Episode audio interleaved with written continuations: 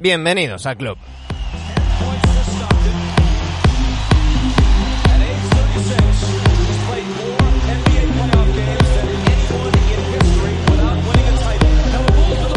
¿Qué tal, NBA Adictos? Aquí estamos un día más. Es miércoles 15 de septiembre y ya faltan solamente 34 días para que comience la NBA.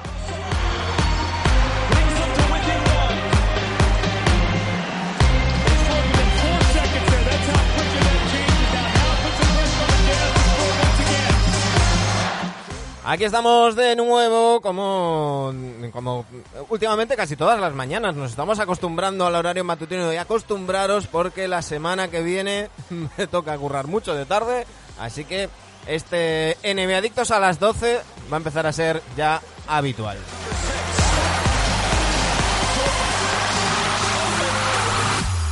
Así que hoy vamos a seguir con la cuenta atrás NBA Adicta, esos 34 días que quedan para el comienzo de la NBA. Repasaremos grandes jugadores que lucieron el dorsal 34 y repasaremos las últimas noticias porque esta noche ha habido movimiento en la NBA.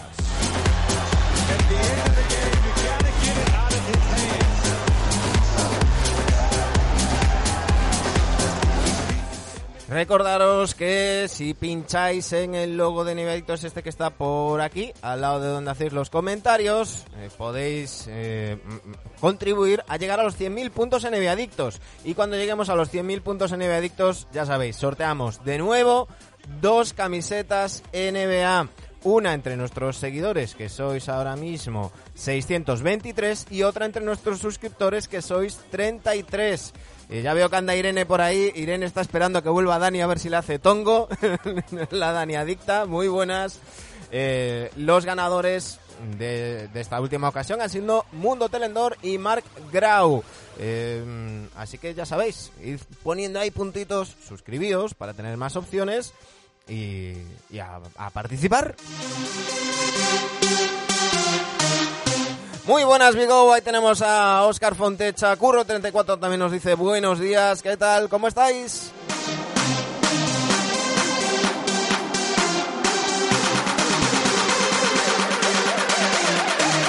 Dice Irene, Dani ya me ignora, estoy triste. Bueno, nos ignora a todos, Dani. Hace tiempo que no viene por aquí.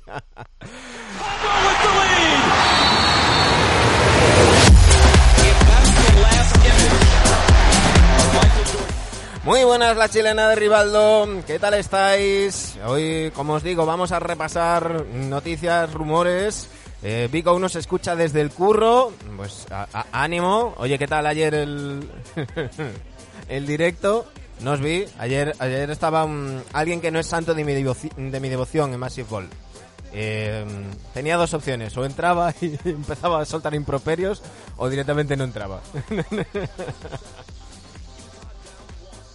Yo es que soy así, no ya me vais conociendo, no se me no tengo dobleces. Y se me nota cuando alguien cuando alguien no lo no lo trago. En fin, pero bueno, espero que les fuera muy bien a los amigos de Massive Ball.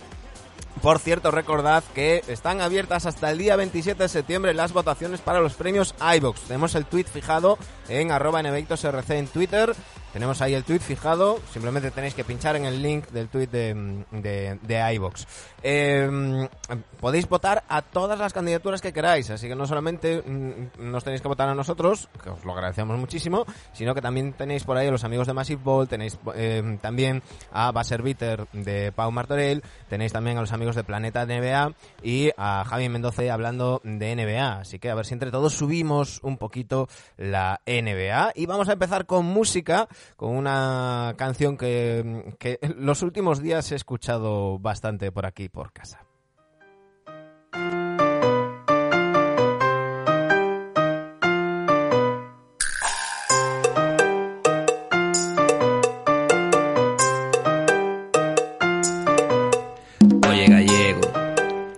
Encanta tu tierra, es todo tan verde. Oye gallego, me encantan el pulpo y los percebes. Oye gallego sois todos muy majos, un poco cerrados, pero gareños.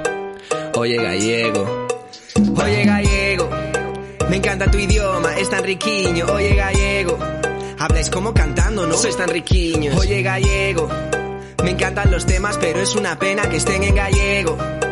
Oye gallego, Mira que verde no hay nada igual, aunque es un poco putada el tiempo, ¿no? Con tanta lluvia no podría aguantar, quizás por eso sois menos abiertos, ¿no? Vuestro marisco me flipa y tal, este verano estuve en San Genjo y la retranca esa como va, es como sarcasmo, no sé si lo entiendo. Oye gallego, me encantan las playas, las rías bajas, oye gallego, me encantan las gallas. Estamos escuchando a Alberto, como ellos se hacen llamar en su descripción de Spotify, si lo veis aquí abajo, dos rapaces de Santiago de Compostela e pouco máis, pero son bastante más. Han llevado el, bueno, la música, no sé cómo, no, es- no quiero ponerle etiquetas, pero digamos que, mm, que, que esto es mucho mejor que la mierda de Zetangana. español. Te voy a dar un par de clases, el nacionalismo se lo inventó. Eso de que soy diferente es de base, el castellano es lo mejor. Muchos más millones de hablantes, el gallego es puto peor. Un dialecto sin mucho chance. ey. Ay, ay, ay, eh. Canto teño que estar vivo. Ay, ay, ay, eh. Ya que no sitio donde vivo me dejen tranquilo. Ay, ay, ay, eh. Canto tengo que estar vivo, Ay, ay, ay, eh. Vivo me dejen tranquilo. Ay, ay, ay, eh. Canto tengo que estar vivo. Ay, ay, ay, eh. Para que los sitios donde vivo me dejen tranquilo. Ay, ay, ay, eh. Nos dice Irene de Santiago, vecinos. Pues, pues mira, sé que han estado en el Festival de la Luz hace mm, este fin de semana pasado eh, y además están sonando sus temas eh, incluso en la plataforma de Movistar, en el 199, donde ahí eh, eh, enciendes y te sale el deco automáticamente, pues incluso eh, sus canciones que suelen ser en gallego. Esta canción, precisamente, este Oye Gallego, es en, en reacción a que, mm, bueno, pues gente de, de- Madrid eh, pues pues les decía que, que por qué no cantaban en castellano, ¿no? Que, que, por qué limitarse, que lo típico que nos dicen muchas veces, ¿no? Que, que para qué sirve el gallego. Bueno, pues sirve para que eh, gente como los amigos de Berto hagan temazos como este.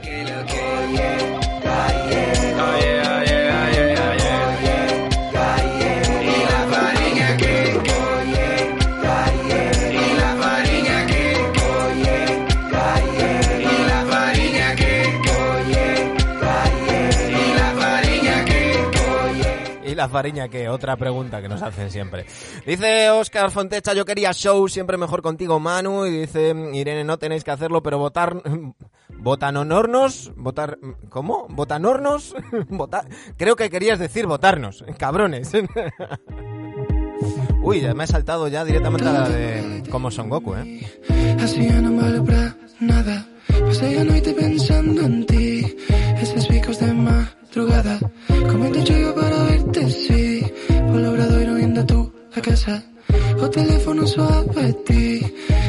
Diciendo que estabas enamorada. Veña, sube. Veña, sube. Bueno, venga, vamos a ir, vamos a ir quitándolo porque si no eh, os voy a poner una hora de Berto y, no vamos a lo que vamos, que hoy tenemos plancha además, así que vamos a ir poniendo el asiento de fondo, ya sabéis, buscad Berto con V y, y ahí tenéis unos cuantos temazos. Mañana hablo con, abro con otra de, de Berto. Eh, dice Irene, joder, votarnos, se entendía. Bueno, yo, yo leo literal. Y hay veces que no, que no, que no lo pillo. bueno, eh, lo dicho, Mundo Telendor y eh, Mark Grau ya tienen su camiseta. Bueno, ya la han pedido, o al menos me consta que Mundo Telendor sí. Eh, para, para tener vosotros la vuestra, simplemente tenéis que pinchar en el logo de Neviaditos. Ya estamos al 6%. En cuanto lleguemos a los 100.000 puntos, voy a bajar aquí un poquito, estaba comprobando los volúmenes. Voy a bajar aquí un poquito y quitarme los cascos. Lo dicho, eh, ya estamos al 6%. En cuanto lleguemos a los 100.000 puntos, volvemos a sortear dos camisetas NBA. Eh, siempre me sale lo de camiseta NBA. Las camisetas NBA son estas. Nos queda alguna por ahí. Si, si las pedís, pues, pues también haremos, haremos más. Bueno, ¿qué tal estáis? ¿Cómo, ¿Cómo lo vais llevando? Ha habido movimiento, ha habido movimiento, pero para que no me pase lo de ayer, que empecé a hablar de noticias y me dejé el, el hashtag cuenta atrás NBA Adicta al final, pues vamos a, a empezar precisamente por, por, por ello, ¿no? Vamos a empezar por la cuenta atrás NBA Adicta. Y es que quedan solo 34 días 34 días nada más para que vuelva la NBA el 19 de octubre. Y nos lo recuerda, como siempre, Dani Egea en la cuenta de Twitter arroba NBAdictosRC. En Twitter, la cuenta atrás NBAdicta, este es el hashtag. Eh, solo quedan 34 días para que empiece la NBA 21-22. Si nos lo recuerdan, Chas Barkley, aquí en su época de los Suns en esta foto con Michael Jordan. Giannis Antetokounmpo. Shaquille O'Neal, en una de sus primeras temporadas, todavía la camiseta antigua de los, de los Lakers. Y Paul Pierce, Silverado, que le llamaba Andrés Montes, Silverado Pierce. Bueno, a mayores de eso, pues Hugo López nos recordaba a Xavier McDaniel, un mito de los, de los Sonics, y ponía César Martínez, The Dream de los Rockets, pues ese, lo traje yo. Charlie Bell, no sé si os acordáis, que jugó en los Bucks con el 42, era su número, pero recordemos que en Golden State Warriors están eh, retirado a Nate Thurman, que se supone, dicen los rumores, que es el padre de LeBron James, o que fue el padre de LeBron James. Así que cuando jugó en los Golden State Warriors, Charlie Bell llevó el 34. Austin Carr, una leyenda de los Cavaliers. mm, De hecho, en, Twitter es Mr. Cavalier 34, comentarista de los partidos de los Cavaliers, muy querido por la afición de, de Cleveland. Ray Allen, tanto en los Sonics como en los Bucks, llevó ese 34. Y The Dream, Hakim The Dream, el bailarín de claqué del Cotton Club. Ahí lo tenéis. Con Karim Abdul-Jabbar, que le tocará mañana, ¿eh? A Jabbar, que es el 33. Pues seguimos la cuenta atrás. Así que ahí veis la, la cuenta atrás. Podéis ir poniendo vuestros vuestras aportaciones por hacer así un, un repaso. Eh, vamos a ir, hemos mencionado a Ray Allen. Os voy a quitar porque creo que los vídeos tienen sonido. Y vamos a hacer un, un repaso, vamos a ver unos pocos highlights. Curro34 dice, bonito número. Claro, claro. vamos a ver un poquito de Ray Allen. Uy, uy, ¿a qué le he dado? Ah, aquí. Ray Allen en los backs. Ahí con el 34. El primer Ray Allen. Voy a mirar porque esto creo que tenía sonido, no sé si os escucho. Mm, vale, esto tiene sonido. No sé si, si me escucháis, porque el otro día yo también lo tenía bajito, pero escuchabais los comentarios muy altos.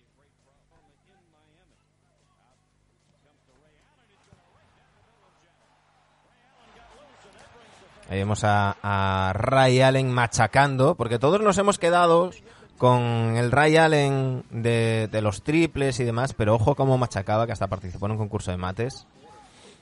Ahí le tenemos frente a los Hornets. Zamadico88 dice, hello, brodas. Curo34, ¿con qué jugador se podría comparar ahora en escalón de importancia a Ray Allen? Es que yo creo que fue subiendo en el escalón. Era, era un anotador, era un tipo importante, pero quizás no era... Mira, te voy a decir un Jason Tatum. Yo creo que era un Jason Tatum. No, no, no, no peleaba por, por anillos en, ni en los Sonics ni en los Bucks. Sí se metía en playoffs y demás. Ojo, ese mate, este mate me encanta de siempre. En la cara de McGrady, ¿eh? En la cara de McGrady. Y para adentro.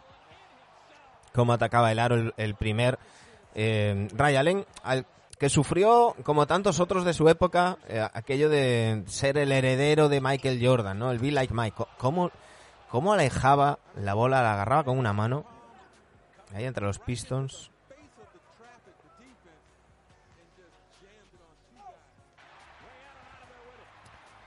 Pero este, este Ray Allen de los Bucks era una locura. Vaya mate. Vaya mate. Cómo la metía para abajo, ¿eh?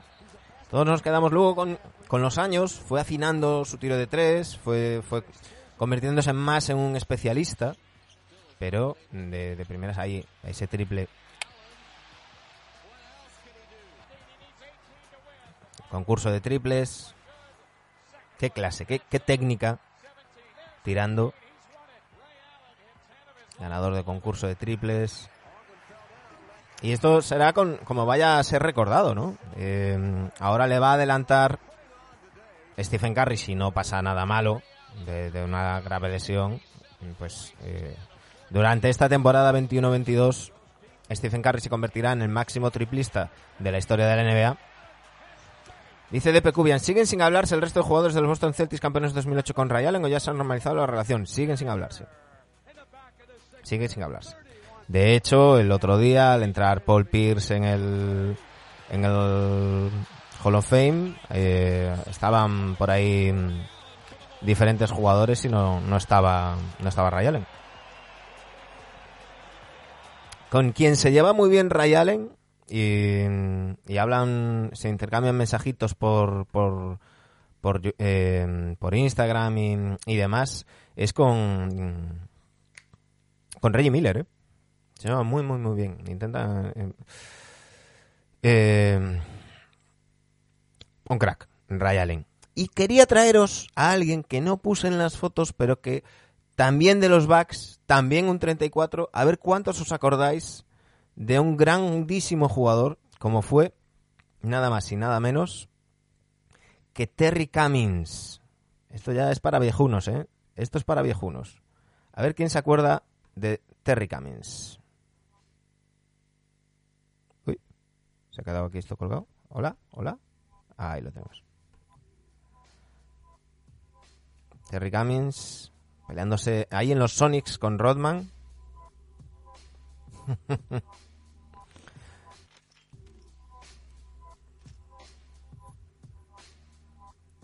Dice Rubén Sanz, buenas, Sirvo Cazas Charles y Tronker71 yo, dice, dice, yo soy viejuno. Haremos en los backs esta camiseta de los backs que me encantaba con esas rayitas verdes. Eh, de hecho, cuando en el 2K me toca jugar contra ellos, siempre les pongo este uniforme. me encanta. Ahí contra los Lakers. Terry Cummings, un crack en los Spurs. Todo un trotamundos y un, un jugador con con buenísimos, buenísimas temporadas y que es otro de esos que yo digo olvidados, ¿no? Eh, estuvo en los San Diego Clippers en el 83-84, Milwaukee Bucks del 85 al 96. Eh, bueno, con un paréntesis para estar en los Spurs del 90 al 95, los Sonics del 97 y los Sixers del 98. 1183 partidos, nada más y nada menos, el bueno de Terry Cummings, promediando eh, 16 puntos, 7 rebotes.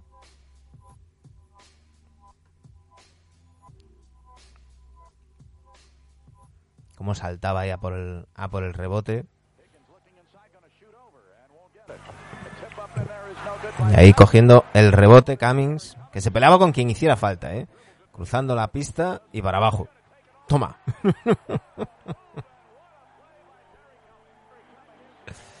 Ahí lo vemos, para abajo. Vaya piernas que tenía Terry Cummings.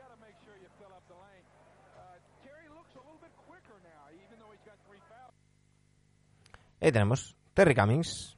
Está bien recordar eh, algunos jugadores y, pues pues eso, este mm, esta cuenta atrás NBA Adicta nos permite ir acordándonos de, ciertos jugadores que de otro modo pues teníamos olvidados.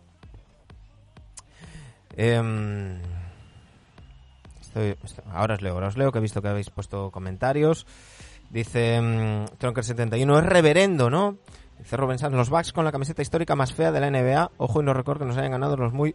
Oye, ¿cómo que la más fea de la NBA? Perdona. Perdona. ¿Cómo que la más fea de la NBA? Las hay bastante más feas, ¿eh? Ya solamente de las últimas de Nike hay unas cuantas que son para darle de hostias al que la diseñó hasta que le... hasta que pida perdón. Pero no, hombre, no, no. Teóricamente esa camiseta es muy chula. Otra cosa es que me digas la del cervatillo, esa que salía el cervatillo con la de fondo, tal, o el logo, el logo ese era muy feo, pero, pero no, hombre. Dice Tronco 71, Preachers le llamaban, predicador cristiano. Sí, señor. Por cómo repartía hostias también. Dice Curo 34 muy buenos jugadores son olvidados. Tengo 30 y cuando cuanto más rebusco de vez en cuando más jugadores muy buenos encuentro. Bueno, es- eso intentamos hacer. Por cierto, tengo dos partidos preparados. Y diréis, pero no era uno la semana. Vale, os cuento. Iba a traer un partido, pero está ligado al anterior. Entonces, esta semana tenemos dos partidos. No sé si queréis que vaya primero uno y luego otro. Si están en, en formato condensado, en formato condensado, es hora y media cada uno. Si los queréis hacer los dos del tirón, es, son partidos del- de los 80. ¿eh? Dice Irene, a mí no me lo recuerdas, me lo, de- me lo descubres. Claro, de las más jovencitas que hay, que hay por aquí. Eh, eh, Tronker 71 seguro que no opina lo mismo. Curo 34 dice, a mí el que más me sorprende eh, la posición histórica que tienes es David Robinson, que con lo bestia que era nunca entra en la lista de mejores pivots. Dice Rubén Sanz, esa, esa, esa es horrible. haremos, haremos un repaso de camisetas horribles de, de la historia de la NBA también. Y camisetas bonitas. Haremos. Hay, hay muchas ideas para, para hacer muchas, muchas cosas. Pero bueno. Em, repasando jugadores que han tenido, que han llevado el 34, son muchísimos, es uno de los números más, más elegidos. Em, también pues que porque hay míticos jugadores, 221 jugadores han llevado el 34. Evidentemente no os lo voy a leer todos, pero bueno, tenemos Ray Allen, Giannis Antetokounmpo, Charles Barkley, em, curiosamente Elgi- Elgin Baylor en una temporada que es en el 59 cuando entra a la, a la, liga. Em, John Block, voy repasando por aquí, Rick Carlisle en los Celtics, Austin Carr que mencionábamos, en activo pues Wendell, eh, Wendell Carter Jr., Tyler Cavanaugh, Terry Cummings que mencionábamos antes, Eddie Curry en los Knicks y en Miami, eh, Mel Daniels, mítico de los Pacers, Dale Davis, Dale, lo diré, Dale Davis en su etapa en los Blazers y en los Pistons, Mike Dunleavy Jr., mítico en los Warriors, en Chicago y demás. Em, ¿Quién más tenemos por aquí? Aaron Gray en su día. Devin Harris, que el otro día lo veíamos en aquel partido de las finales de, o sea, de las finales de primera ronda del We Believe. Tobias Harris en los Pistons y en los Clippers. ¿Qué más, qué más, qué más tenemos por aquí? Jugadores, claro, es que hay, hay muchísimos, ¿eh? Hay muchísimos.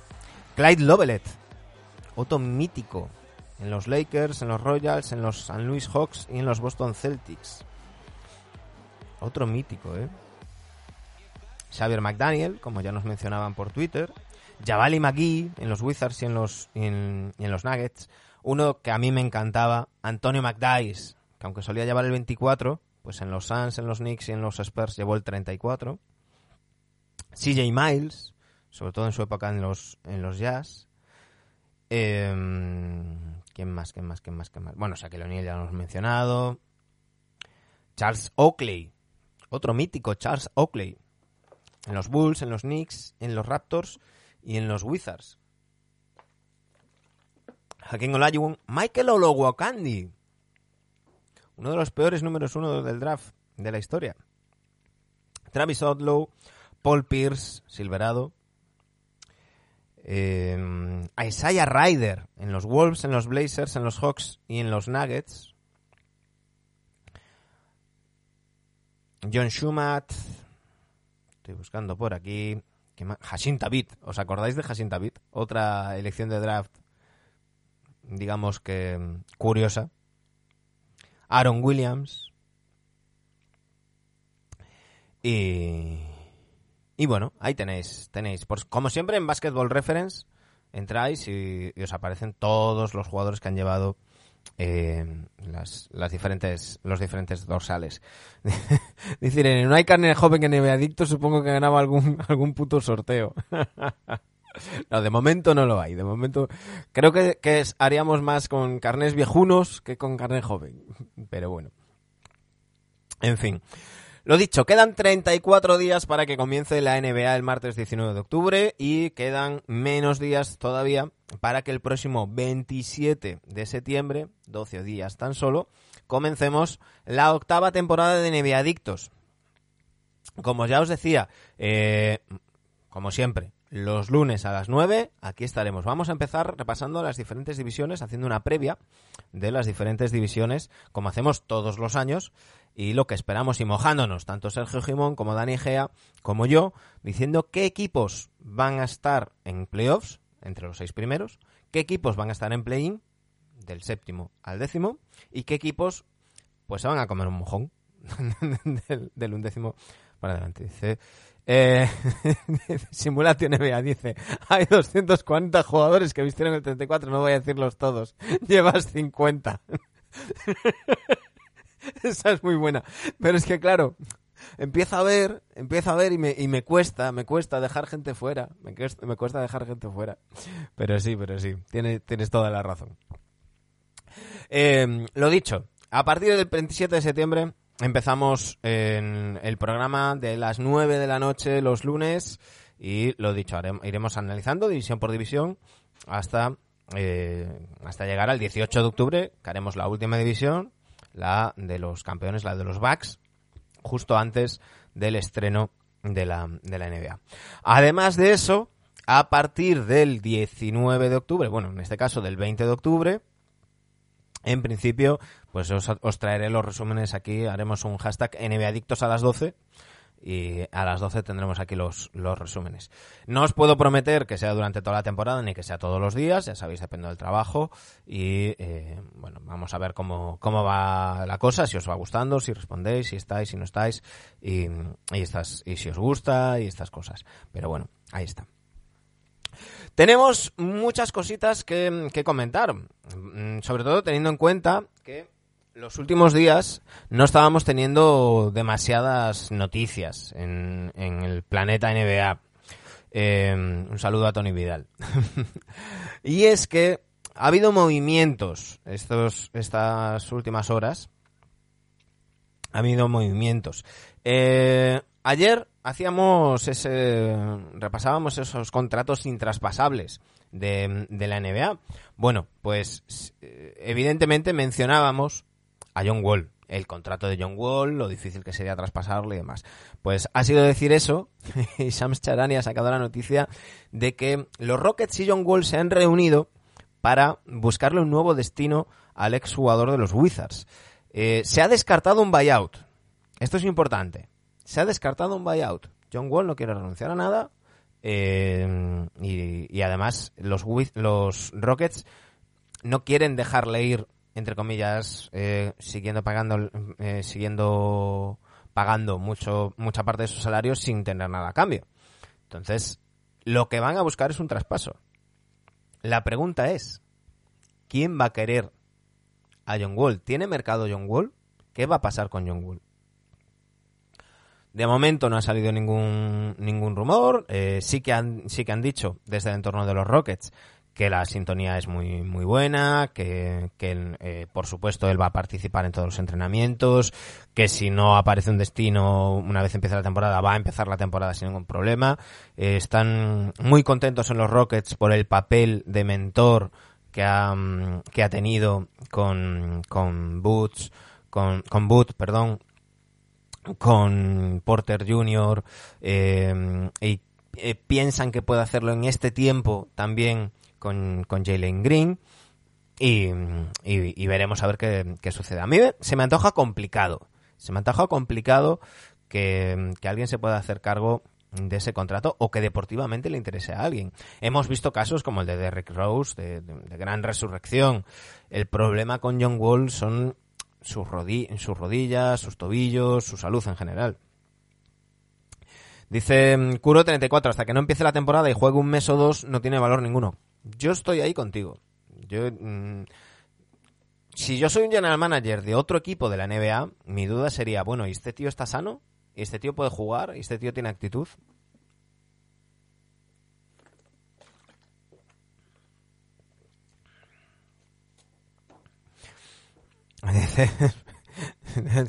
Hay que poner voz de equipo de investigación. No sé yo si sabría poner voz de equipo de investigación. ¿Cuántos años le quedan de contrato? Pues como dice Mingallón, dos años 97 kilazos. Ahí, trocotro. Pero, pero insisto, el problema es. El problema es el. El estado físico, ¿no? Oye, si a ti te garantizan un John Wall eh, que, que te va a jugar, ya no digo más, pero 60 partidos en la temporada regular, pues a lo mejor te lo puedes plantear. Si eres, yo qué sé. No sé. Estoy pensando, no se me ocurre, es que no se me ocurre ningún equipo. Pero, no sé, Oklahoma, ¿no? Dices, bueno, pues quiero a un tío, un veterano, para hacer la labor, entre comillas, que hizo Chris Paul hace dos años y demás. Y tengo espacio salarial de sobra. Pero claro, lo necesitas sano. dice, Kuro 34, este y otro, Oklahoma, ¿quieres una segunda?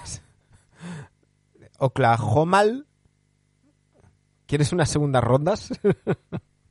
sí, estaría bien. Bueno, ah, no anda, no anda mal de, de rondas eh, Houston. ¿eh?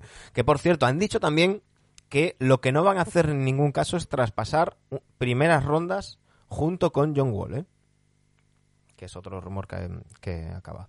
Dice Tronker71, acabará en buyout seguro. Bueno, de momento han dicho que ni John Wall ni los Rockets quieren el buyout. Pero bueno, lo que, lo que sí que llama la atención respecto a otras situaciones, y creo que todo el mundo piensa en Ben Simmons, es, en el, es el tema de la buena sintonía, ¿no? Que, que, que, oye, que, que estén tanto jugador como equipo de acuerdo y, y vayan sin, sin ningún problema. Pues ahí tenemos lo de mm, lo de John Wall eh, y otra noticia importante. Hace unas semanas comentábamos hablando de- del balance de los Nuggets y demás, del futuro y no sé qué. decíamos, bueno, ¿y qué va a pasar con Aaron Gordon? ¿No? Un jugador que llegó, venía de ser posiblemente la estrella aunque numéricamente Busevich hiciera más números y tal, sí que era un poco la cara, también ligado a esos concursos de mates y demás de Orlando Magic, y llegó con un perfil muy bajo a los Nuggets. De hecho, diciendo, si tengo que hacer cero puntos, cero rebotes, cero asistencias, eh, solo defender y mi, entrenador está contento con ello, estoy dispuesto a ello. Y de hecho sus números bajaron mucho, pero sí que aportó muchas cosas al juego del equipo y sobre todo defensivamente que los Nuggets necesitaban. Bien, pues los Nuggets y Aaron Gordon han llegado a un acuerdo para renovar su contrato por cuatro años 92 millones, lo que, eh, que incluye una opción de jugador en la 25-26 para Aaron Gordon, la que, la que sería la cuarta temporada. Me parece algo muy inteligente por parte de los de los de los Nuggets, ¿eh? Me parece que tienen el equipo ya formado. Hay la duda de cómo va a volver Jamal Murray. Era importante el- la aportación, el papel de alguien como Aaron Gordon y sobre todo que asuma ese papel, que asuma ese rol. Decir, oye, pues no voy a meter 20 puntos por partido o 15 puntos por partido, pero estoy haciendo otra cosa en un equipo que quiere pelear por grandes metas. Dice Mingallón, el traspaso de Harden y West y Westbrook para Houston ha sido redondo. Bueno, veremos. De momento los Rockets están comiendo mierda. Sí, han sacado rondas, han sacado tal, pero esto lo tendremos que juzgar dentro de cinco años. Porque si los Rockets se tiran cinco años probando jóvenes, sacando rondas y demás, sin asomar la cabeza ni siquiera al play-in, pues por mucho que se quitaran el contrato de, de Westbrook y ahora se vayan a quitar el de el de Wall, a mí me, no sé si, si diría que es- ha sido un traspaso redondo. No lo sé, ¿eh? No lo sé. Ah, vale, que estabas, que era, que estabas en tono irónico. No, pues, pues hay mucha gente en, en Houston diciendo lo mismo, pero no de modo irónico, ¿eh? Yo creo que esto sí que le ha salido genial a los Wizards. A los Wizards sí que le ha salido genial. Tenían el contrato tóxico de John Wall, comieron un año el contrato tóxico de Westbrook, pero al final han sacado grandes jugadores de rotación, eh, rondas y, y demás. Han convertido a John Wall en un equipo que puede estar muy bien para, para, el, para el este. Bueno, pues algo similar se está diciendo en algunos medios de, de Houston. Por eso digo que, que yo quiero esperar. A mí me parece precipitado decir, decir eso. Entiendo, entiendo tu tono irónico, Mingallón. Entiendo tu tono irónico. Pues lo dicho, renovaron Gordon, con lo cual vuelven a tener los eh, los Nuggets un equipo pues ya conformado, ya muy muy bien atado y bien atado, podríamos decir. Dejadme buscar un momento dónde está. Aquí está Denver. Que ahora mismo tiene a Nikola Jokic para este año y otro más. Será la siguiente renovación que caerá. A Jamal Murray para este año y tres más. Aaron Gordon este año y cuatro más. Will Barton este año otro más. Montemorris este año y dos más. Con lo cual, ahora lo, lo que va a tener sobre la mesa eh, Denver es la renovación de Nikola Jokic y sobre todo la de Michael Porter Jr.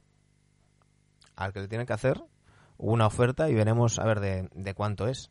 Este año acaba en contrato en Denver eh, Michael Porter Jr., Facu Campazo, Austin Rivers, Bol Bol y Blatko Canchar. Así que esos son los deberes que van a tener, pero ya de cara más adelante en, en Colorado. Mingallón dice, nótese la ironía que te ahorres el tiempo. Y, eh, ah, dice mm, Irene Mingallón, nótese la ironía que te ahorres el tiempo. Romanakis, hola Manu, buen movimiento el de Denver. ¿Cuándo le darán a Jokic en, eh, ¿Cuánto le darán a Jokic cercana renovación y cuánto quedará para Porter Jr.? A ver, a Jokic le van a dar el máximo. Yo creo que la única manera de que no le den el máximo a Jokic es que Jokic diga no quiero el máximo porque quiero más espacio para, para negociar eh, otros jugadores. Teniendo eso, pues, pues veremos, ¿no? Tienes a, a Murray y tienes a Jokic. Lo que hablábamos estos días. Al final no hice los deberes simulatio. Em, ¿Cuánto le das a Michael Porter Jr.? Él cree que es un jugador de máximo. Ha dicho ya en dos entrevistas que va a, hacer- va a demostrar esta temporada que es un jugador de contrato máximo. Lo cual ya me parece un error estar pensando en tu contrato y no en, en el rendimiento colectivo. Pero bueno. Creo que va a depender de cómo vaya esta temporada. Creo que va a depender de cómo, sobre todo de cómo la empiece. Dice Tronker71, Gordon ya se ha visto que está sobrevalorado. En playoff desaparece. No, a ver, no creo que esté sobrevalorado. No creo que esté sobrevalorado. Ni tampoco infravalorado, como decían algunos. Yo creo que es, que es un jugador, no es un jugador franquicia. Pero creo que puede ser un jugador de rol magnífico. O sea, el papel que va a tener en estos, en estos Nuggets, eh, mm, dice Mingallón, 25 millones para Porter, un pelín más que Gordon. Vale, pon que renuevas a, mm, a, Porter. Eh, Broly SLS66 dice, buenos días amigo, esto es intolerable. Entro a tu directo e Ikea me mente anuncio. Me siento engañado. Oye, ay, pues yo, yo eso ya sí que no lo controlo, ¿eh?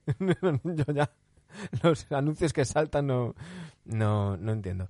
Dice mm, Kuro34, si Porter no defiende no le puedes dar más de 20 millones. Claro, es que es que Porter Jr. es un ejemplo exagerado en lo bueno mm, de, lo que es Billy, ¿no? O sea, de, de Hernán Gómez. Un tío que solamente juega en un lado de la cancha. Tiene que defender un poquito más. bueno, me corrijo. Tiene que defender al menos un poquito. Eh, pero lo que os decías, en ataque, por ejemplo, si, si renuevas a Porter, tienes a Murray, tienes a Jokic, tienes a Porter. Oye, que tu cuarta opción sea Aaron Gordon, yo creo que es algo que está muy bien. Y en defensa sí que ha demostrado defender a un, a un gran nivel. Yo creo que en defensa han dado ha dado un paso adelante en los Nuggets, Gordon, que quizás no le veíamos en Orlando. Y, y sobre todo yo creo que es, que es eso, ¿no? El, perfil de me voy a adaptar a este equipo y voy a mm, voy a, tener el rol que me diga el entrenador que quiere que, que tenga y ya está. Sin ir de estrellita, sin pretender tener sus números y, y demás. Dice Broly, es broma. Dice mm, eh, Curro34, se juega en dos lados de la cancha, ya tienes a tu estrella para que no defienda. Independientemente de que tengas la estrella o no, yo creo que, que, que al menos, pues, que no, que no seas un agujero negro. Y en muchas ocasiones Porter Jr. eh, ha sido un agujero negro en defensa para, para estos Nuggets. Veremos. Es otra de las cosas que ha dicho que ha mejorado mucho en este verano y, y demás. Broly SL666 dice a todo esto, a sabiendas de que hace años en los Bulls tuvo la irrupción de Rick Rose, a día de hoy, por lo que comentábamos hace unos días, ¿ves alguna joven perla que pueda dar ese paso adelante que necesitan los Bulls, por lo menos para competir? De la plantilla que tienen, dices. Mm, tengo mucha curiosidad por ver a Zach Lavin esta temporada. Pero es que con los Bulls mi duda es saber a qué van a jugar. Porque tienen, tienen piezas en esa plantilla para jugar de diferentes maneras. Y creo que no todas compatibles. Entonces quiero, quiero ver a Zach Lavin. En los Juegos Olímpicos dio un paso adelante en defensa brutal. También es verdad, y es un dato muy curioso, que era la primera vez en su carrera, o sea, desde que es profesional, era la primera vez que Zach Lavin ganaba cuatro partidos consecutivos que es un dato escalofriante. Eh, y, y eso, eh, quiero ver a Saclavin. Creo que Saclavin puede dar un paso. Eh, recordemos que además que termina contrato. Y, y eso. Eh, así que eh, importante. Bueno, eh, me está escribiendo aquí por, por privado Mark Grau. Mark, si, no, si estás viendo el, el directo, eh, pues eh, luego ya te pongo, te contacto y te escribo para, para que pidas tu, tu camiseta. Eh, dice Curo34, comparando plantillas sanas, Utah o Denver. Pues no lo sé. No lo sé. De profundidad de plantilla, Utah. Pero es que si están sanos, Murray y Jokic, yo creo que están un pasito por delante de lo que puede ofrecer eh, Utah. De todos modos, genial eh, enfrentamiento, ¿eh? Y lo vimos en la burbuja. Mm, dice Romanakis, a Matt Thomas de los Bulls lo quería yo de sustituto a Carro en el Madrid. Dice, ya vuelvo a la NBA, Romanakis. Eh, sí, Matt Thomas rechazó una oferta muy importante del Chesca, que le, pagaba bastante. Y recordemos que la oferta de los Bulls no está garantizada. Es un contrato para el training camp. No está garantizado para ganarse el puesto en el training camp. Eh, estaba a la espera también Real Madrid, pero también están a la espera varios equipos griegos. Así que mmm, veremos, veremos. Hay varios equipos en Europa que están esperando a mediados de octubre que empiece la NBA y que mmm, cuando las plantillas se tengan que cerrar, todos esos jugadores que van a intentarlo en la NBA, en los training camps y se queden sin equipo, pues, pues ir pescando, pescando ahí. Así que no descartes que a lo mejor acabe en el Madrid. Dice Tronker71, escalofriante y significativo. Broly SL666 dices que me da muchísima pereza ver últimamente los mismos equipos en las finales. Lógicamente necesito a mis, a mis Chicago Bulls verlos de nuevo tocar gloria y lógicamente seis anillos no son moco de pavo. Ahí está Mark Grau. Dice muchas gracias, Manu. Hombre, es, gracias a ti, esto fue sorteo puro duro. Esto disteis aquí dos números, el 32, el 314. Eh, como os enseñé ayer, es ir contando y, eso. Luego te escribo por privado, Mark, para que para que elijas qué camiseta te, llevas. Eh, respecto a lo de ver a los mismos equipos en las finales, pues es que mmm, consecuencias. Me vais a llamar hater, pero culpa de LeBron. Consecuencias de los Cuchipandi Teams. Entonces, hay una concentración de talento en muy poquitos equipos, es lógico que esos equipos repitan. Y, y los Warriors podrían haber tenido excusas si no hubieran fichado a Kevin Durant, pero también hicieron lo mismo. Pero no es normal tener una, un, un, Big Three de drafteados como eh, eh, Curry, Clay y, y Draymond. Eso no es lo normal. Y lo normal sería que hubiera más variedad eh, por, por, ese motivo. Pero bueno, esperemos que, que vaya siendo el final del Cuchipandi Team. Yo creo que eh, la final del año pasado entre los Suns y los Bucks va a ayudar a eso. Eh, yo creo que si tenemos buen rendimiento de los Nuggets, de los Jazz y demás, también va a ayudar a eso. Y, y bueno, y a ser posible, desde mi punto de vista personal, que se peguen una buena hostia los Lakers y los Nets, eso ayudaría a que viéramos menos Cuchipandi Teams.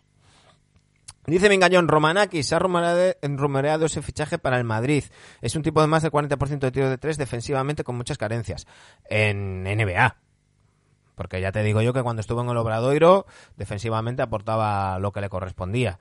Y en el Valencia tampoco lo hizo, lo hizo mal en ese, en ese sentido. Eh, Matt Thomas en, en Europa es un tío top. No voy a decir top qué, pero, pero vamos, que es un, es un, es un tío para estar en un equipo de Euroliga de sobra, de sobra. Y de hecho creo que uno de los debes en la cuenta de Zack Snyder la temporada pasada, en esos, en esos playoffs cuando se empeñó en defender en zona eh, machacando a, a Rudy Gobert, es el no haber utilizado a Matt Thomas, que podía haber abierto más la cancha y haber ayudado precisamente a, los, a los Jazz. Dice um, Kuro34, hoy sonaba Isaiah, eh, Isaiah Thomas Chesca. Bueno. Dice Broly SL666, yo sé que esto es soñar mucho, pero vamos, tenía unos Bulls en el juego de NBA 2K con los que daba miedo. A ver, yo es que, repito, con los Bulls mi duda es saber a qué van a jugar. Ahí hay buenos jugadores, yo creo que se puede hacer algo con esos Bulls, pero insisto, si, juegas a media cancha, Lonzo Ball ya es un estorbo. Porque a, media cancha Alonso Ball no sabe jugar. Indirectamente. Pero sí que es verdad que tienes a Busevich, que tienes a, um, a DeRozan y que tienes a, a. Si, si juegas a correr, aprovechas a Alonso Ball, aprovechas a Saclavin también, incluso además de Rosen se puede sumar, pero Busevich ahí se pierde. ¿Vas a ir a anotar mucho? ¿Vas a intentar defender? Lonzo, aunque tenga una fama distinta, no es buen defensor. Sí que lee bien las líneas de pase para robar balón y tal, pero en, en una defensa estática mmm, es bastante flojito. Eh, Busevich defiende muchas veces con la mirada. ¿Qué va a ser Patrick Williams? Es otro jugador que en transición, jugando rápido y demás, te puede aportar más que, a media cancha. Entonces esa es, esa es, mi duda. Esa es mi duda. Eh, Curro, Curro 34 dice este año ha sido especial y solo eh, con todo el respeto a los Bulls de Jordan, sin él nunca ha sido contender 100%. Bueno, claro, a ver, eh, pero esto lo podemos podemos tirar menos menos los Lakers y los Celtics esto se aplica a todos los, a todos los equipos que han sido contenders alguna vez. Todos los equipos que han ganado anillos. Es decir, los Spurs sin Duncan no han sido contenders de verdad. Por ejemplo. Y, los Rockets sin Olajuwon no han sido contenders de verdad. Nos, podemos nos ponemos a repasar.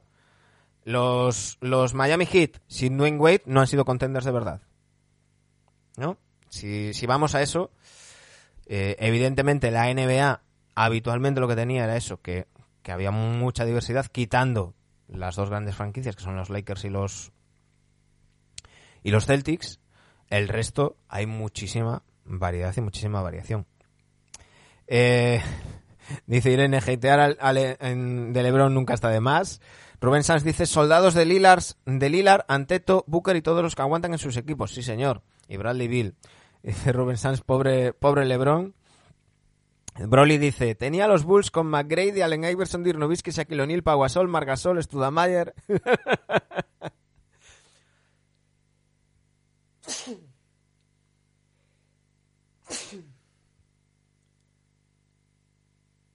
Perdón. Y tengo otro por ahí rondando, normalmente son tres. Dice, aunque realmente gané otros ocho anillos. Siempre, siempre está bien montarlo así. ¿eh? No, no, sé cómo hacías para pagarles, pero siempre está bien. Dice Rubén Curo, totalmente de acuerdo. Sin él creo que no han jugado ni finales de conferencia. Dice Rubén, es verdad, tiene razón Manu, todos han tenido épocas de un jugador menos Celtics y Lakers. Claro, claro. Es que si repasamos los, los equipos campeones, si repasamos los equipos campeones de la NBA, dadme un segundo que, que busco aquí el listado para no olvidarme de, de ninguno. Si repasamos los equipos campeones de la NBA, tenemos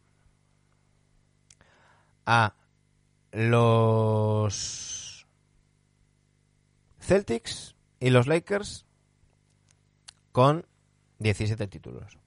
¿Vale? Después están los Bulls de Jordan con sus seis anillos. Los Warriors, que sí que han tenido tres épocas. Los Warriors de Filadelfia, campeones en el 47 y en el 56. Los Warriors de Rick Barry, campeones en el 75. Y luego los Warriors de Curry y Clay Thompson. Los Spurs de Duncan, de Duncan. Los Pistons, aquí sí que tenemos un caso tal, sí.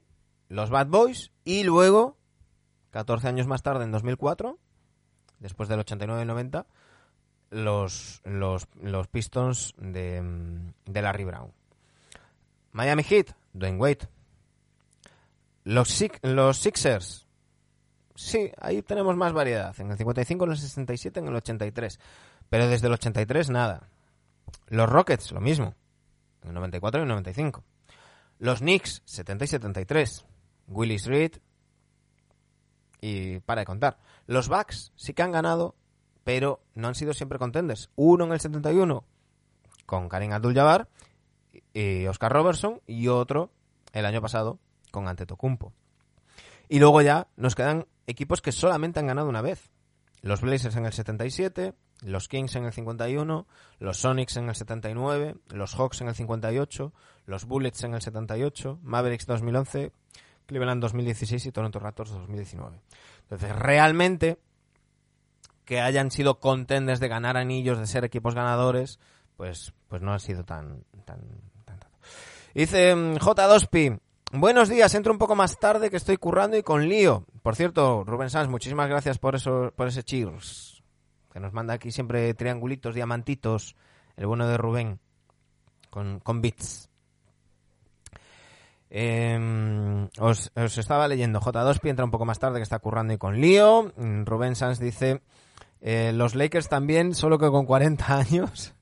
Romanakis dice, a media cancha casi mejor de Rosen como generador de juego, como un poco en Spurs, número 11 en asistencias de la liga el año pasado, casi 7 por partido. Claro, es que de Rosen nos hemos olvidado porque la, temporada de, de, los Spurs no fue muy buena y, teníamos muchas cosas en las que fijarnos la temporada pasada, pero nos hemos olvidado de que de Rosen ha hecho posiblemente su mejor año como creador de juego. Con, ha mejorado en muchos aspectos, de más de Rosen. Está teniendo una madurez muy buena y, puede aportar muchas muchas cosas. ¿eh? Eh, esa gente que se llevaba las manos a la cabeza con el contrato de los 26 millones, bueno, a ver si nos si no si no recogen cable eh, el, año que viene. Mingallón pregunta, ¿de qué equipo NBA eres? ¿Me lo preguntas a mí? ¿Eh, Mingallón? ¿Me lo preguntas a mí? ¿O lo preguntas por ahí? Eh, Sanz dice, Milwaukee tiene dos de 40 años entre uno y otro. 50. 71 y 2021. Sí, es verdad, Pistons, dos generaciones. Dani Salas 3 dice, buenas. Canal de YouTube relacionado. Tenemos un canal de YouTube donde subimos los programas, los directos de Twitch, ¿no? Eh, buscáis NBA Adictos, pero sí eh, tenéis todos los programas que, empezamos de nuevo el 27, pues ahí esos sí que los, subimos. Eh, no subo estos directos de Twitch porque, sinceramente, me, lleva bastante trabajo eh, subirlo y, bueno, pues lo vamos a subir con los programas. Tenéis durante 14 días los directos de, de, Twitch en el on demand aquí en Twitch y luego subimos a iBox el, el audio. Romanakis nos dice, Mingallón, yo soy de Warriors, pero por Mulling y compañía. Ahora todo el mundo se subió al carro. Hombre, es que el Ram TMC era... Eso molaba mucho, ¿eh? Eso molaba mucho. Manu, ¿cuántos equipos tienen anillo de los 30? Pues mira, te digo, 1, 2, 3, 4, 5, 6, 7, 8... Eh, 9, 10, 11, 12, 13, 14, 15, 16, 17, 18, 19 equipos. Y hay que sumar Baltimore Bullets, que, que ya no está, pero bueno, era 48. Pero de los actuales, de los 30, 19 equipos tienen, tienen anillo. Con lo cual, hay 11 que no. Dice Rubén Sanz, me debes un café. Te curo 34. Para una franquicia que tendría más valor, ¿qué tendría más valor en un supuesto caso? ¿Un anillo cada década o un three-peat? Bueno, depende. de- depende. Depende. Es decir, un anillo cada década te da. Si, has ganado un anillo cada década, es que estás constantemente en playoffs, es que te has metido en finales, es que al menos finales de conferencia, estás ahí compitiendo. Y, eso te da un valor. Lógicamente, un three-peat te marca una época. Entonces, es posible que en esos tres años ganes más dinero que, en, que en una época más larga yendo mm, picando. Pero a la hora de vender la marca, yo creo, y no soy un especialista en esto, ¿eh? pero yo creo que a la hora de vender la marca de un, de un equipo, pues yo creo que, que pesa más pues eh, el, ser constante y haber sido campeón en diferentes épocas que, que haber, haber tenido un equipo- muy bueno y haber ganado tres anillos seguidos. Dice Rubén Sanz, Alonso ha mejorado el tiro y puede jugar off-ball. Yo tendría siempre en casa Alonso o de Rosen. Bueno. Eh, Broly dice, perdón por salirme del directo, que tuve que ir a chillarle a los que están de obra aquí enfrente que parecían levantes una cacharrería. Me tienen la cabeza a punto de de estallar. Claro, así te salen anuncios de Ikea por las obras. Y dice Mingallón, sí, a ti, Manu. Pues yo ahora mismo soy apátrida. Yo fui eh, aficionado de los Lakers hasta la noche del draft de 2017. Yo me aficioné, os he contado en más de una ocasión, me aficioné a la NBA por, por los Lakers de, de Magic del Showtime. Eh, pero cuando, cuando vi lo que se estaba haciendo y cuando vi que eh, claramente se tiraban en los brazos de LeBron James, pasando antes por los de la Barbol, pues me bajé del carro.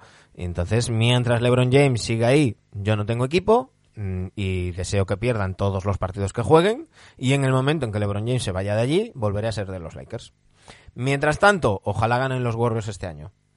Eh, cualquier equipo hecho vía draft o con jugadores eh, que, que llevan toda la vida allí tiene mi simpatía. Los Bucks, los Blazers, eh, lo que decís de los Suns de, de- Booker, los, los One Club Men y por supuesto los Warriors con, con Curry, con Clay y con, y con Draymond Green. Así que si tu pregunta es ¿con quién voy este año? Con los Warriors. De hecho, es el equipo que me cojo en el 2K para hacer la temporada de mi General Manager. Por cierto, eh, avisaremos, os avisaré posiblemente entre hoy y mañana cuando tendremos a Carlos Villasante con nosotros. Eh, vamos a sortear con él, Carlos Villasante de 2K España, vamos a sortear un 2K22 entre nuestros suscriptores y nuestros Patreons. Recordad, patreon.com patreon.com barra o suscribiros aquí. Ahora mismo somos 33 suscriptores y 15 Patreons, así que entre esas 48 personas, aunque ya sé que hay algunos que estáis en los dos lados, eh, tendréis doble opción. Sortearemos un NBA 2K para cualquier plataforma. Eh, dice Dani Salas 3, Joe Caps desde la primera época de, Le- de LeBron, caídos en desgracia pero con Ricky. Bueno, hay un equipo joven ahí, con, a, mí me, a mí me gusta eh, lo que están haciendo en los Cavaliers, ¿eh? A mí me gusta. Yo creo que, que hay, hay equipo, equipo joven ahí que está muy bien. Dice Dani Salas 3, genial, voy a buscarlo un nuevo eh, suscriptor. Eh, no tendremos actividad en, el canal de YouTube hasta el 27 de septiembre, ¿eh? que ya empezamos con los programas y ahí, sí, pero, pero bueno, muchísimas gracias. Dice Rubén Sanz, un anillo cada, mm, cada década. un anillo cada década, estamos hablando en caso de Sanz, serían cinco anillos. Yo prefiero un anillo cada década. Mm. Eh, Dani Sales dice, Three-Pit sería histórico.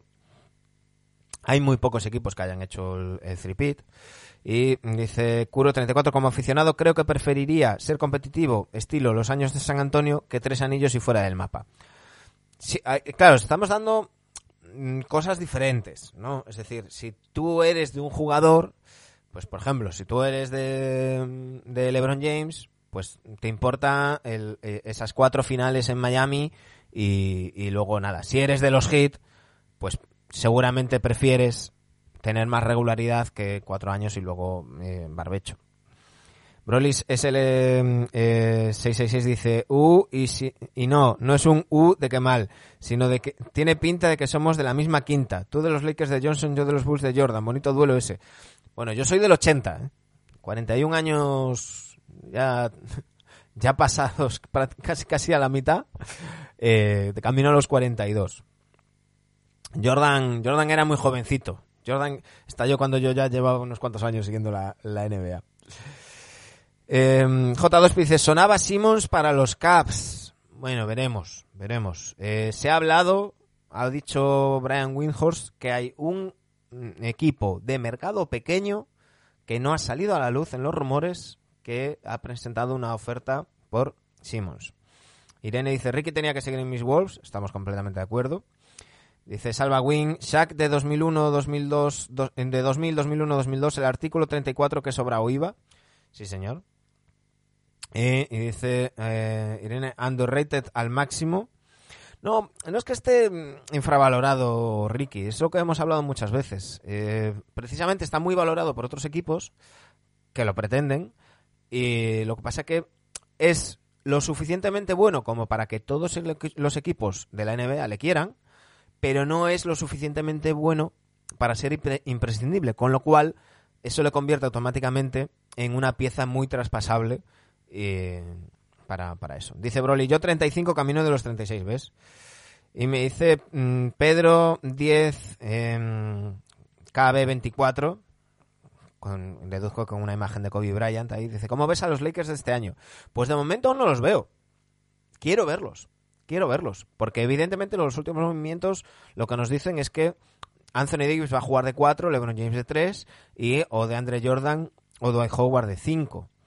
Yo creo que si hace eso, mm, Vogel se equivoca. Yo creo que, en esta plantilla lo suyo es que Anthony Davis fuera el 5 titular. Pero bueno, tengo muchas dudas. Necesito saber quién va a tener el balón en el ataque de los, de los Lakers y quién va a defender ahí. Porque si el balón lo tiene Russell Westbrook, es, eh, estás mm, infrautilizando tanto a LeBron como a Anthony Davis. Pero es que si el balón lo tienen LeBron y Davis, Russell Westbrook es un puto estorbo, porque sin balón no vale para nada. Esa es una de mis grandes dudas. Necesito saber si van a jugar rápido o despacio, si van a jugar a, a correr la cancha o a, o a posiciones largas. Eh, este equipo se basaba en la defensa en la burbuja cuando fue campeón. ¿Quién va, a defender aquí? Rayon Rondo, con dos años más. Anthony Davis, si está sano. LeBron, James no defiende desde 2014. Russell Westbrook no ha defendido en su puta vida. Si es, mm, Dwight Howard te da lo que te da a, a saltitos. Eh, de Andre Jordan, lo mismo. Horton Tucker, sí, puede ser Horton Tucker. Pero, bueno, eh, el- la labor de Kentavious Calvert Pope, mm, a ver quién la asume, ¿eh? A ver quién la asume. Nos dice em, Rubén Sanz, Ricky cobrando 10 millones estaría en un contender. Em, no, Ricky cobrando 10 millones no, no, no se habría ido a ningún lado. Seguiría en los Wolves. Es que ese es el tema. Es que ese es el tema. Eh, Salva Win 75, Ricky tiene un contrato muy manejable. Y Tronker 71 dice, el balón lo compartirán sin base único. Eso es lo que quiero ver. Eso es lo que quiero ver. Eh, Pedro dice, Dan es un buen defensor. Claro, pero ya estamos hablando en qué quinteto, ¿no? Porque si, si Davis es el 4, LeBron es el 3, Russell Westbrook es el es el 1, tienes a Dan de 2. Mm, o a Horton Tucker, por ejemplo. Necesito verlo. Quiero saber qué rotaciones va. Antes de opinar, yo, creo que estos, estos Lakers vamos a ver el verdadero nivel de estos Lakers en enero, febrero. Mientras tanto, pues va a haber mucha sobrereacción. Y en el momento que pierda un partido, saldrá la gente a decir que son unos putos viejos y que a dónde iban y que no sé qué, que, no- que ya están acabados. Y en el momento en el que ganen tres seguidos, saldrá otra gente a decir o incluso los mismos, porque esto a veces, también lo vemos, que son la polla, que van a ganar el anillo con la chorra por fuera y que, que, que para qué se van a jugar los playoffs si, si está claro que son el mejor equipo de la historia. Bueno, pues no sobre reaccionemos, esperemos a que empiecen a jugar, a ver qué hace Vogel. Recordemos también que Vogel ha perdido a sus dos principales ayudantes, tanto Jason Kidd como Lionel Hollins. Jason Kidd se ha ido a entrenar a Dallas Mavericks y Lionel Hollins ha dicho que, que, no aguantaba más lo de manejar un vestuario con LeBron y Anthony Davis y, compañía eh, y que ya está muy mayor para según qué cosa y que se iba para su casa. Así que veremos.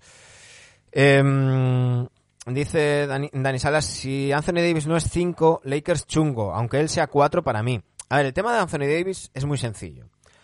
A él le gusta jugar de 4. Él prefiere jugar de 4, él quiere jugar de 4 pero su mejor rendimiento donde marca la diferencia es jugar de 5.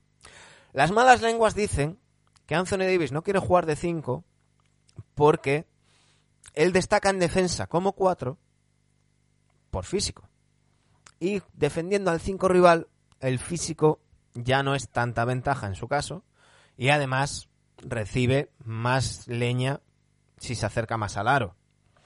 Entonces, eh, ya sabemos que, que Anthony Davis es bastante frágil físicamente con el tema de lesiones y demás. Entonces, las malas lenguas dicen que Davis no quiere jugar de 5 porque se cansa mucho, le da mucha cera y dice que se lesiona más fácilmente.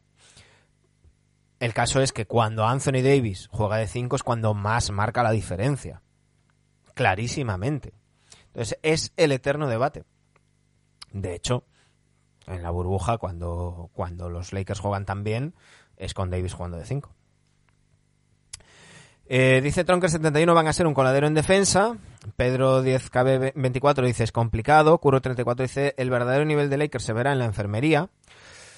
Puede ser, pero no, no creo, no debería de ser un factor. Eh, lo, hemos hablado más veces. Con 32 años, no, los 32 de ahora no son los 32 de hace 15 años. ¿eh? Y um, independientemente de, de, de eso, repasamos si tampoco son jugadores quitando eh, Anthony Davis y quizás LeBron James los tres últimos años ha tenido dos años lesiones, pero quitando Anthony Davis no son jugadores que se lesionen con tanta facilidad, ¿no? Digo yo, pregunto. No sé. Eh, dice Curo34, Hollins creo que fue fundamental en el sistema defensivo del anillo. Sí, sí, sí, todo el mundo se lo reconoció. Es que mmm, básicamente eh, Frank Vogel intentó establecer un sistema defensivo parecido al que tenía en Indiana.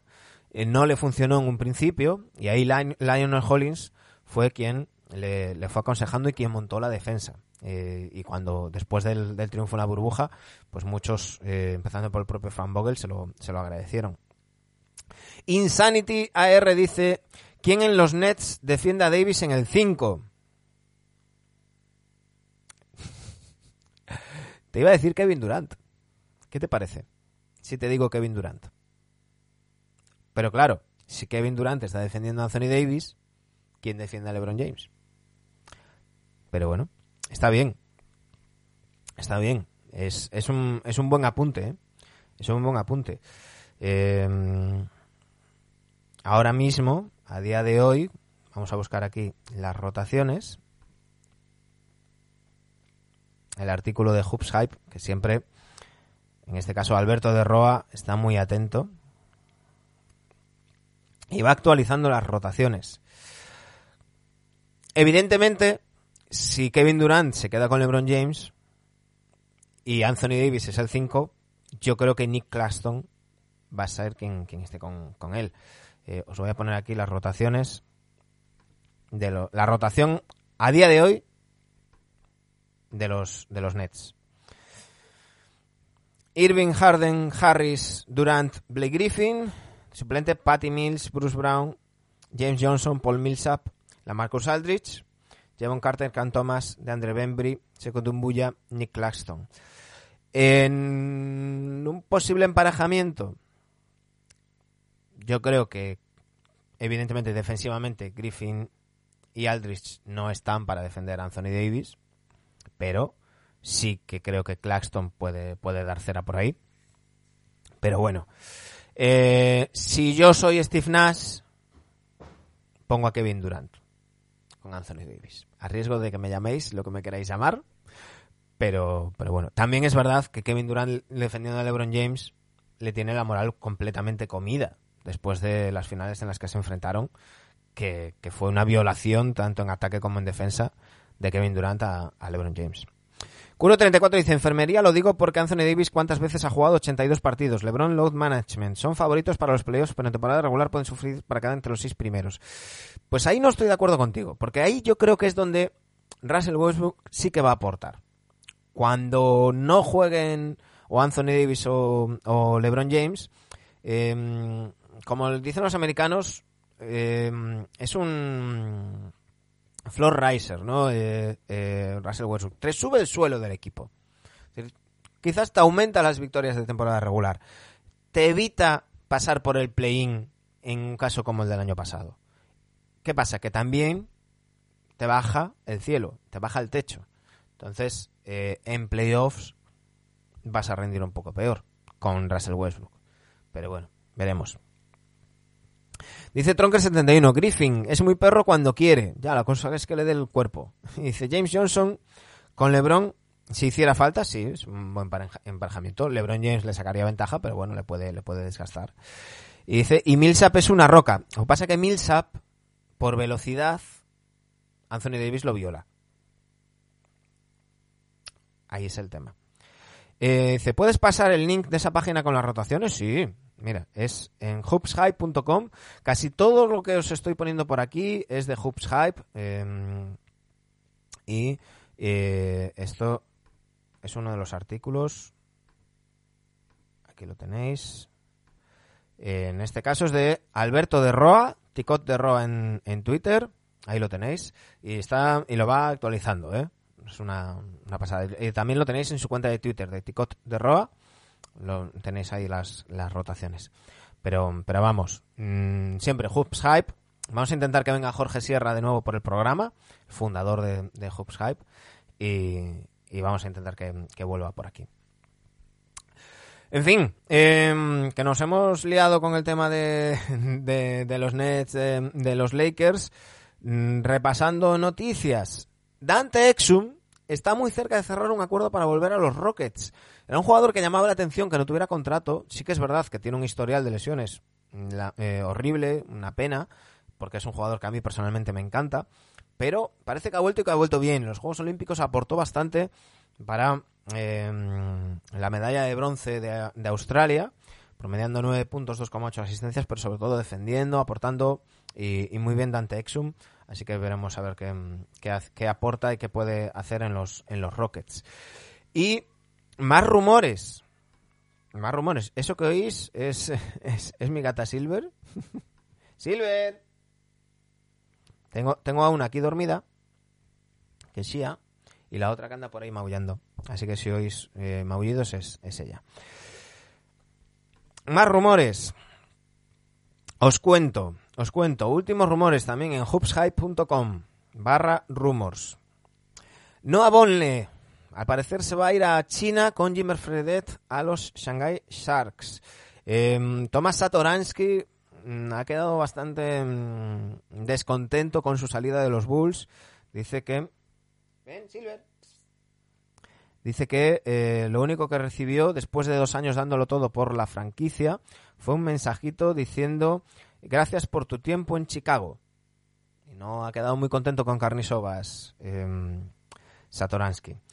Ha hablado Gessoña, Mario Gessoña, que ha dicho que su idea era pasar su carrera en, en Orlando Magic, que allí se había comprado una casa y demás, que había quedado muy quemado con tanto traspaso, y ha dicho que su, mejo su mejor época en...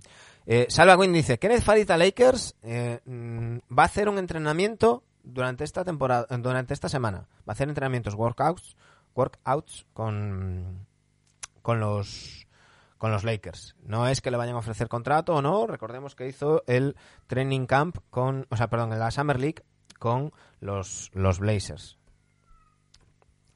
Espera que se me está volviendo loca la gata. Silver, ven. Silver.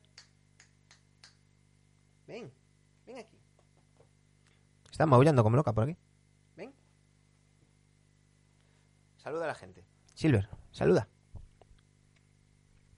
No sé si la oíais, pero ella andaba maullando esta, esta loquita.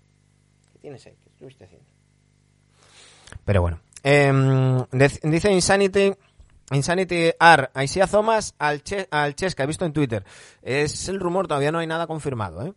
Todavía no hay nada confirmado. Y respecto a John Wall, eh, a John Wall, lo comentábamos antes, eh, se descarta un, un buyout por parte tanto del jugador como de los Rockets, que quieren conseguir cosas a cambio, que se niegan a, a- traspasar una primera ronda junto con John Wall. Lo que se ha hablado es que se han, se han reunido y han eh, quedado en trabajar para encontrar un nuevo destino a John Wall eh, y que sea mm, bueno, un- un acuerdo beneficioso tanto para los Rockets como para, para Wall. Eh, dice, ¿crees que alguien se va a comer ese contrato de 91 millones dos años? Claro, antes comentábamos, si empieza la temporada, empieza a jugar y se le ve más o menos sano, sí que puede haber un equipo tipo Oklahoma que diga, bueno, pues me traigo a este veterano, eh, tengo espacio salarial de sobra para ayudar a desarrollar a otros y que haga un poco la función que hizo Chris Paul en su día. Pero a mí se me antoja muy complicado, ¿eh? A mí se me antoja muy complicado. Eso iba a decir, J2Pi. Fran Niliquina a los Mavericks. Ese es el rumor. Ese es el rumor. Pero antes, antes os termino de contar de, de, de Gessoña, que ha dicho que su mejor época en, en la NBA fue en los Blazers. El ver día a día trabajar a Damian Lillard y luego ya cuando ficharon a Carmelo Anthony dice, aunque me quitara el puesto y me comiera minutos, entrenar con Carmelo era una gozada y eh, estar con cerca de Damian Lillard fue alucinante. Dice, mm, eh, mm, debió de acabar hasta los huevos de mí, yo era muy pesado, le llamaba a todas horas para preguntarle de baloncesto y de cosas de no baloncesto, intentaba quedar con él todo el rato. Cuando estás cerca de un futuro Hall of Fame, tienes que aprovechar esos momentos al máximo. Ha dicho Carmelo Anthony, ojo, que cree que esta temporada es eh, un championship or bust. Es decir, o que o ganan el campeonato o que será un fracaso. Ojo, porque que los propios miembros de los Lakers vayan diciendo estas cosas es complicado, o sea, es peligroso, ¿eh? Es un arma de doble filo. Luego las, las presiones. Estabais hablando de Niliquina. Y es que efectivamente, bueno, por cierto, CJ McCollum ha comprado una finca de 318 acres en Oregón, cerca de Portland, para, para hacer vino, para plantar viñedos. Eh, Fran que en su día era pretendido por los Mavericks para el draft, que lo, lo querían draftear, recordemos que en ese draft de 2017, Niliquina sale en el 8 con los Knicks y en, los, en el 9 Dennis Smith Jr. se va a los Mavericks. En ese 9 los Mavericks querían a Niliquina. Bueno, pues parece, dice Mark Stein, que en breve, en los próximos días, firmarán a Fran Niliquina que los Knicks, recordemos, renunciaron a sus derechos y había sonado eh, para, para, equipos en, en, Europa, para la Virtus en concreto. Mm, Dice eh, Kuro, eh, ¿creéis que encaja? No lo he visto mucho en Knicks. Hombre, yo creo que como base suplente no va a tener eh, problema. No creo que vaya a ser mm, base titular con eh, porque a, y, y, que vaya a quitarle manejo de balón a Doncic. Pero yo creo que como base suplente, yo creo que Niliquina tiene hueco en esta liga. Un tipo que defensivamente es bastante decente y, y que necesita un poquito más de tiempo y confianza. Por delante de Branson. Es que yo creo que Branson puede ir al 2, ¿eh? Pero bueno, eh, estaría bien ver, ver la, la rotación de, los Mavericks, que ahora mismo sería Doncic, Hardaway. Mira, os la voy a compartir igual que compartí antes, el mismo, el mismo link. Y vemos dónde colocaríamos nosotros a, a Niliquina. Doncic, Hardaway Jr., Finney Smith, Porzingis, Dwight Powell, Jalen Branson, Sterling Brown, Reggie Bullock, Maxi Cleaver, Willie Stein, Trey Burke, Josh Green, Omuroji, aquí ya tendríamos un hueco, Boman Marjanovic, Moses Brown, Finn Hunt, Carl Jones, McLaughlin y Tyrell Terry. Están petados de bases, pero bueno, si le firman por algo será. Veremos, veremos. Yo no descartaría mover a Branson al 2 y tener un backcourt Niliquina Branson, pero no me toca decidir a mí, le va a tocar a, mm, al bueno de, mm, de Jason Kidd. Bueno, al bueno es una, un- es una expresión. Es una expresión. Em, por cierto, em, Clay Thompson sigue acelerando su ritmo de entrenamiento. ¿eh? Se sigue hablando de el día de Navidad como vuelta de, de Clay Thompson. Em, dice Insanity, a Dallas se le están poniendo una cara de Blazers de la última década. Hombre, pues ni tan mal, ¿eh? Porque en la última década los Blazers llevan ocho temporadas consecutivas en playoff y han jugado unas finales de conferencia eliminados por los Warriors. O sea que a día de hoy, Insanity, yo creo que a, Mark Cuban le dices que van a ser eh, en los próximos ocho años eh, como los Blazers y te lo firma. Dice Tronker71, Maps tiene que pensar en finales de conferencia. Bueno, Maps tiene que pensar en que Porzingis vuelva a ser un jugador de baloncesto. Branson es uno de los creadores más eficientes en el pick and roll. El balón, no- el balón no se lo puedes quitar. Mm, tienes razón. Dice Tronker71, deben fichar veteranos del Vietnam. A su nivel, claro. Y dice, ¿y, Do- y Doncic lo firma? Eso veremos. Eso veremos. Mm, evidentemente, hay, tiene que haber un desarrollo de franquicia ahí y también tiene que haber un desarrollo de jugador. Y, y veremos. Veremos si Doncic es ese líder que los Maps mm, necesitan. eh, porque en los últimos cuartos, de momento, dos años en playoff, cayendo en primera ronda y diluyéndose en los últimos cuartos en esos partidos de playoff. A pesar de los números. Que los árboles no os impidan ver el bosque. Porque cuando se deciden los partidos de playoff son en los últimos cuartos. Y esto pasa con, con Doncic, pasa también, por ejemplo, con Embiid, que todo el mundo habla de la bandeja de Simmons y demás, pero nadie se acuerda de los números de Embiid en los últimos cuartos frente a los Hawks.